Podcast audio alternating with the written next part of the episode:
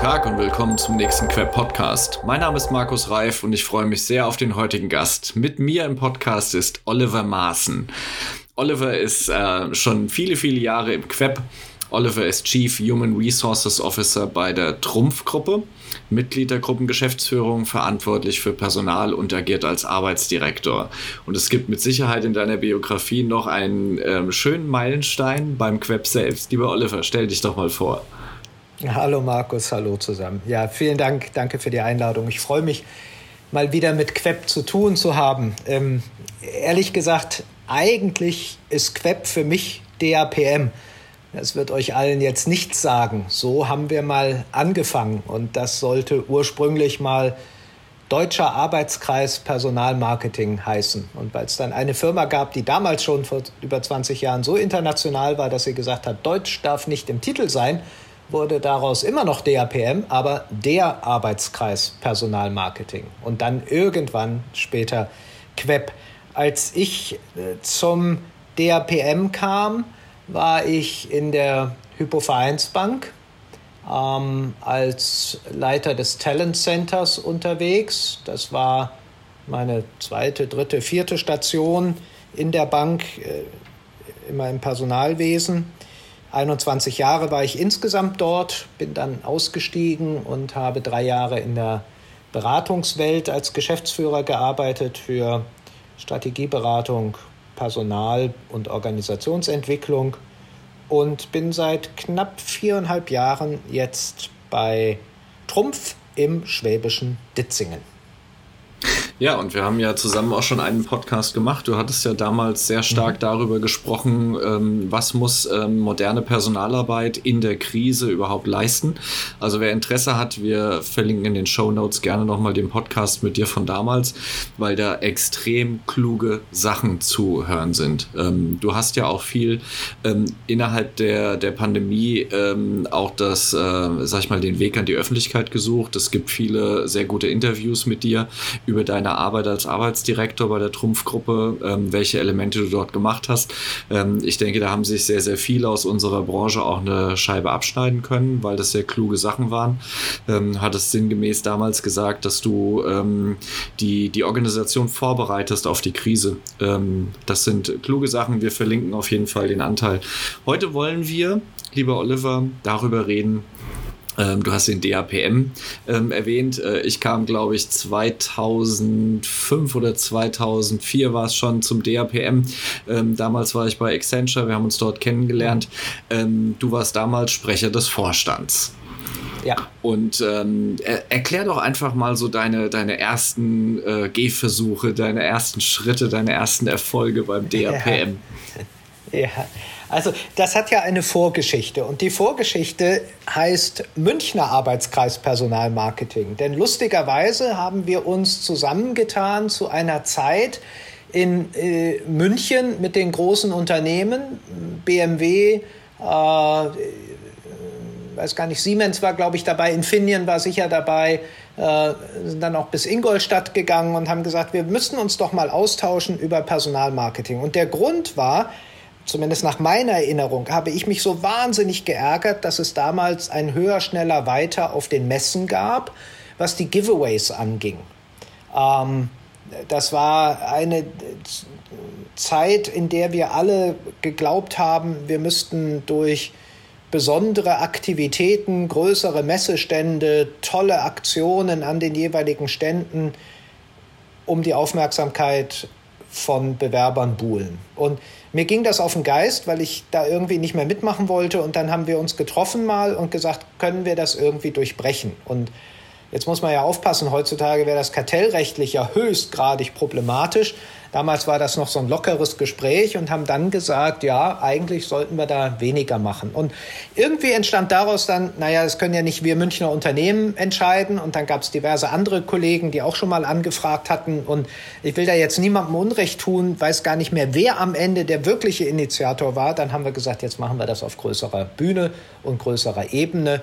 Und ich hatte dann relativ schnell auch die Lust, mich so stark zu engagieren, dass ich dann auch in den Vorstand gegangen bin und dann Sprecher des Vorstands wurde und so die ersten Jahre von Queb oder damals DRPM gestalten durfte. Und ich würde sagen, ich war damals schon Führungskraft, aber vielleicht die spannendsten Elemente von Leadership und Führung konnte ich mitnehmen, auch in der Führung dieser doch sehr unterschiedlichen Gemeinschaft von Leuten, die alle hochmotiviert, hochbegeistert, hochkreativ waren, aber auch sehr unterschiedliche Vorstellungen hatten über das, was so ein Verein machen soll. Ja, und nicht nur, was der Verein machen soll. Ähm, ich erinnere mich sehr, sehr stark an die ersten Gehversuche. Wir haben ja zusammen damals ähm, Themen schultern müssen wie, was ist Second Life? Ähm, ja. Was ist Facebook und was ist Twitter und spielt Social Media im Bereich des Personalmarketings überhaupt eine Rolle? Ich erinnere mich noch gut daran. Ich glaube, wir waren zusammen am Tischkicker in der äh, Bayer Arena in Leverkusen und haben dort an dem Tischkicker nicht nur versucht, sportliche Höchstleistung abzurufen, sondern wir haben auch darüber gesprochen, was, was ist eigentlich ähm, digitales oder Community Recruiting und wie mache ich dort Personalmarketing und wie spreche ich dort Zielgruppen an.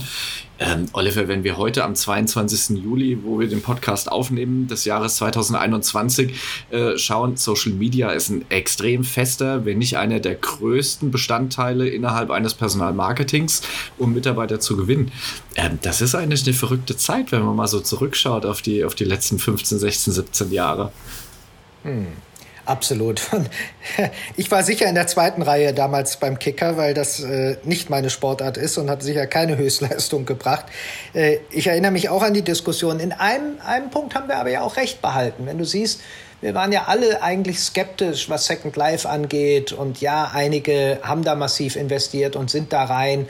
Aber äh, ich glaube, was wir im, im Queb oder DRPM gut geschafft haben, ist auch eine kritische Sicht auf diese Themen und nicht jede Sau, die da durchs Dorf getrieben wurde, sofort anzunehmen und zu sagen, auf den Zug springen wir auf. Das hat mir eigentlich immer sehr gut gefallen, dass wir zwar in, in, in, in viel Euphorie und Kreativität verbunden waren, aber auch eine kritische Sicht auf Dinge hatten. Und das äh, kannst du zum Beispiel auch daran festmachen, ich denke, dass damals immer gesagt wurde, die Printstellenanzeige ist tot. Das äh, hören wir jetzt 30 Jahre.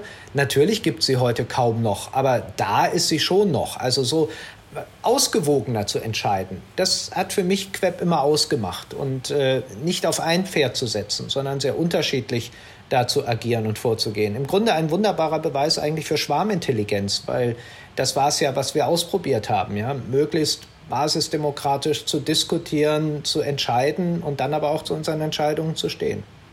Ja, du sprichst Wahres an. Ähm, mir hat es damals sehr, sehr gut geholfen, Argumente zusammenzutragen, wieso wir eben nicht sechsstellige Beträge in Second Life investieren ähm, sollten. Und das war ja. damals gang und gäbe. Also man brauchte einfach eine Agentur, die sich mit dem Element auskennt, die einem dort ähm, einen, einen, virtuellen Campus baut, die virtuelle Messen durchführt. Da waren relativ schnell 100, 150.000 Euro zusammen. Wenn ich es jetzt mit heute vergleiche, äh, vor einigen Monaten äh, ist Clubhouse gestartet, äh, die, die die ganze HR-Community hat versucht, auf Clubhouse irgendwas zu machen und heute habe ich das Gefühl, Clubhouse ist tot. Ähm, gestern kam noch eine Pressemeldung raus, Clubhouse öffnet sich jetzt und du musst nicht mehr auf Empfehlung quasi Mitglied ähm, mhm. werden, sondern du kannst jetzt auch so Mitglied werden. Ähm, aber nichtsdestotrotz, das sind so Argumente. ich ich habe nicht das Gefühl, dass du im Personalmarketing dich vor neuen ähm, Plattformen wie jetzt Clubhouse so einfach wehren kannst. Damals im Jahr, weiß nicht, 2006 oder 2007, wann das war, ähm, da konnte man Second Life nicht greifen und Social Media war total neu. Facebook gab es damals noch gar nicht, Twitter auch nicht. Und äh, wir haben mit guten Argumenten äh, in diesem Netzwerk ähm, ähm, DAPM, der Vorläufer des Queb, haben wir Argumente zusammengebracht, die uns in den Unternehmen geholfen haben, sinnvolle Investitionsentscheidungen zu treffen. Und da sagst du ähm, zu Recht den Begriff Schwarmintelligenz. Ich glaube, das war sehr, sehr klug, was wir dort gemacht haben. Das hat auch sehr viel Spaß gemacht und es hat dir natürlich auch eine gewisse Autorität verschafft, diesen Austausch mit klugen, intelligenten und erfahrenen Leuten, die genau das Gleiche machen wie du selbst. Und mit diesem Austausch konnte man natürlich innerhalb des Unternehmens auch gut hineinwirken. Absolut. Und es prägt mich bis heute. Ähm, Ich äh, bin immer noch ein, ein, ein großer Freund der Netzwerkbildung mit Gleichgesinnten, die ähnliche Fragestellungen haben. Ich habe gerade hier in meinem Management-Team äh, diskutiert, was wir für Netzwerke brauchen. Wer fachlich funktional mit welchen anderen Firmen jetzt doch bitte mal sich zusammensetzt und überlegt, wenn es keine gibt, keine Netzwerke, äh, wie wir das selber gestalten können. Ich selber habe hier ein sehr intensives, in das ich hineingekommen bin, Netzwerk mit Vorstandskollegen anderer großer Spieler hier im Raum äh, Südwest. Und das genieße ich sehr, weil einfach dieser vertrauensvolle Austausch, den du bei Queb hast, den ich hier mit meinen Vorstandskollegen habe, der hilft natürlich auf dem kurzen Dienstweg Dinge zu erfahren, die du über offizielle Kanäle nie erfahren würdest. Themen zu diskutieren, Entscheidungen zu treffen. Und ich glaube, das ist ein ganz wesentliches Element, um heute als Manager, egal für welches Thema, erfolgreich zu sein. Äh, definitiv. Definitiv. Also ein Netzwerk ist, entscheidet über alles. Ähm, ich kann mir vorstellen, dass wir ähm, auch mit einigen Generationen zu tun haben, ähm, die der Meinung sind, sie sind für alles ausreichend ausgebildet und ausreichend kompetent. Wir haben bei jedem neuen Thema, was aufkommt, das Bedürfnis, uns aufzuschlauen. Äh, das Bedürfnis, uns auszutauschen, mit Menschen zu reden, die Erfahrungen auszutauschen. Erfahrungen zu teilen und am Ende auch Best Practices zu gewinnen, die man ja dann nutzen kann für die eigene Arbeit im Personalmarketing, im Employer Branding oder auch im Recruiting. Aber beobachtest du das so, Markus? Ich, ich muss immer wieder aufpassen, weil ich neige ja auch sehr zu Stereotypen und auch einfach mal drauf zu hauen. Ist, ist diese nachwachsende Generation wirklich früher fertig, als sie fertig ist? Das ist für mich ja so eine Frage. Ich sehe schon auch Tendenzen, dass schnell gesagt wird, ach jetzt langweilt mich diese Aufgabe, weil ich habe doch schon alles gesehen nach einem Zyklus oder zwei Zyklen, wo es früher vielleicht fünf oder sechs gebraucht hätte. Aber sind die dort Nachwachsenden wirklich nicht mehr in der Lage, das Thema Lernen und Entwicklung als auch ein langfristiges Thema zu akzeptieren? Ich bin da unsicher, ehrlich gesagt. Ich habe ein Bauchgefühl. Ich glaube, das Bauchgefühl ist so, dass äh, je jünger die ähm, Generationen in den Unternehmen sind, desto mehr herrscht ähm, das, das Einsehen, dass die Kompetenz nicht für die ganze Karriere reicht. Das mag auch daran liegen, dass äh, diejenigen, die älter werden, und wir beide gehören ja auch zu denen, die jeden Tag ein Stückchen älter werden, ähm, dass man dort vielleicht auch durch die Lebens- und ähm, Berufserfahrung zu dem Punkt kommt, wo man sagt, ich habe zwar vieles an Routinen gelernt und kann auch äh, routiniert Instrumente anwenden, aber wenn neue Plattformen kommen, dann nutzt mir ein Netzwerk natürlich viel besser, um zu verstehen, was das ist. Ähm, äh, natürlich habe ich jetzt Clubhouse mit Second Life gleichgestellt. Ähm, ja.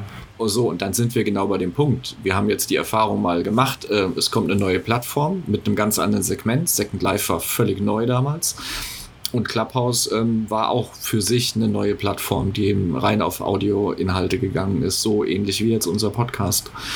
Ähm, ich bin mir noch nicht so ganz sicher. Ich glaube, ähm, viele, die eine gewisse Lethargie entwickelt haben in der Karriere, sind der Meinung, sie müssten nicht mehr lernen, weil sie alles wissen. Und das ist, glaube ich, nicht auf Generationen runterzubrechen. Jedenfalls nicht empirisch.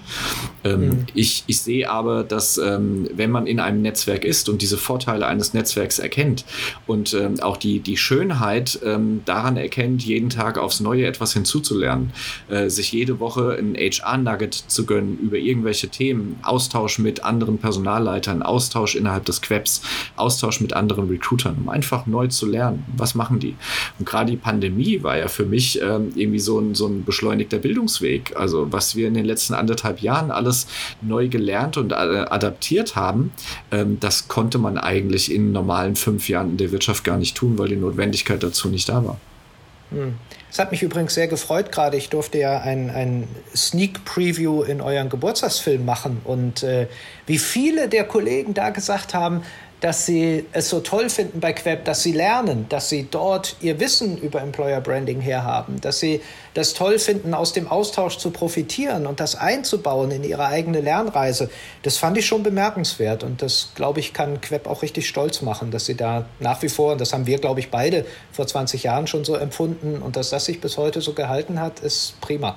Ja, und der Podcast erscheint vor dem Video, aber eine Aussage aus dem Video kann man, glaube ich, hier auch noch äh, einmal breitlegen. Ähm, alles, was ich kann, habe ich im Queb gelernt. Das war eine Aussage in dem Video und die fand ich wunderbar, weil äh, jemand, der, der startet, also man kommt von der Hochschule, startet im Personalwesen. Sehr oft sind ja die Einstiegspositionen im Recruiting und im Personalmarketing. Äh, warum auch immer, weil ich glaube, für die Rollen schaden halt 10, 15, 20 Jahre Berufserfahrung auch nicht, sondern sind sehr hilfreich. Ähm, aber man startet dort und hat eben nur eine, eine sehr Hardskill-orientierte Ausbildung genossen. Äh, Soft Skills lernte man so äh, in den einzelnen Praktika oder dann auch ähm, in den ersten ein, zwei Jahren im Unternehmen ein bisschen stärker ähm, zu lernen. Und wir sind ja durch das ähm, Bologna, durch die Bologna-Reform viel früher jetzt auch im Job als noch zu unserer Generation. Und ähm, dann äh, steht man eigentlich da und sagt, okay, was ist denn ein Sourcing-Mix und äh, wie mache ich denn eine, eine Talent-Strategie und was ist denn ein Recruiting-Funnel und äh, wie, wie attrahiere ich denn Kandidaten und was ist eine Employer Value Proposition? Alle diese Dinge kann man zwar nachlesen, aber es ist doch viel schöner, wenn man in so einem Netzwerk wie Queb ähm, sowas angreifen kann berühren kann, sich erklären lassen kann und ähm, auch von vielen verschiedenen Unternehmen in einer einheitlichen Strategie äh, erleben kann. Äh, das meint die Aussage in dem Video. Äh, alles, was ich kann, habe ich hier gelernt. Ja, volle Zustimmung. Ich glaube auch, das ist äh, ein, ein, ein in ganz enger, kondensierter Form ein schneller Brüter für gute Personalarbeit, für gute Führung, Leadership, für Sozialkompetenzen. Ähm, gefällt mir sehr, sehr gut und ich hoffe, dass Queb das auch so weiter beibehält. Oliver, wir haben jetzt 20 Jahre Historie im DAPM und Queb hinter uns. Was ist dein Wunsch für die nächsten 20 Jahre? Also wenn Queb so bleibt, wie wir beide das vor 20 Jahren und bis heute erlebt haben, dann glaube ich, ist das schon sehr gut. Wir haben darüber gesprochen, sich nicht nervös machen lassen von irgendwelchen Pseudo-Innovationen, die da am Wegesrand liegen, nicht auf äh, jeden Zug draufspringen, von dem man vermeintlich meint, er würde die Welt revolutionieren, sondern mit kühlem Sachverstand und coolem Blick dabei zu bleiben bei den Themen und trotzdem die eine oder andere Innovation hervorzubringen. Das wäre für mich der Wunsch. Und dass Web auch so eine Austauschplattform bleibt, auf der man auch Dinge machen kann, die so gar nichts mit dem Job zu tun haben. Und du hast das Kickern angesprochen. Ich erinnere mich auch an den einen oder anderen schönen Abend, den wir zusammen verbracht haben. Und das wünsche ich dem Queb, dass auch das weiter möglich ist. Wunderbar. Und wenn du als äh, letztes noch einen Wunsch äußern möchtest, was wäre dir besonders am Herzen oder was war deine schönste Erfahrung in den letzten 20 Jahren? Also, das mag jetzt komisch klingen, aber wir haben im Vorstand von Queb, ich glaube, so ein, anderthalb Jahre gehabt, die extrem schwer waren. Mit auch teilweise persönlichen Angriffen, Schwierigkeiten in der Art und Weise, wie wir uns aufgestellt haben, etc.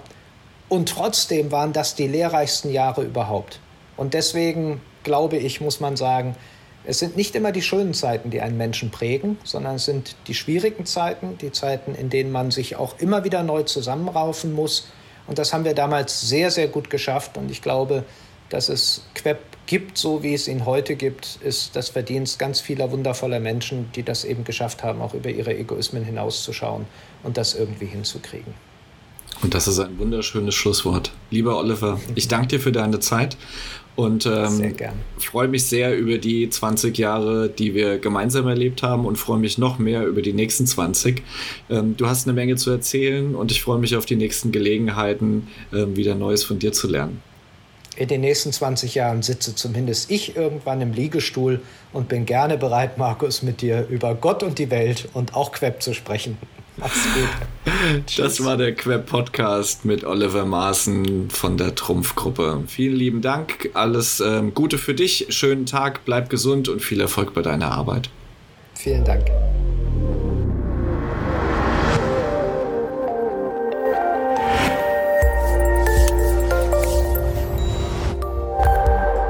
Das war ein weiterer Queb Podcast. Den Queb, Bundesverband für Employer Branding, Recruiting und Personalmarketing, finden Sie nicht nur in den üblichen Podcast-Kanälen, sondern auch über unsere Website www.queb.org. Vielen Dank fürs Zuhören. Ich verabschiede mich, Ihr Markus Reif und der Queb Quality Employer Branding.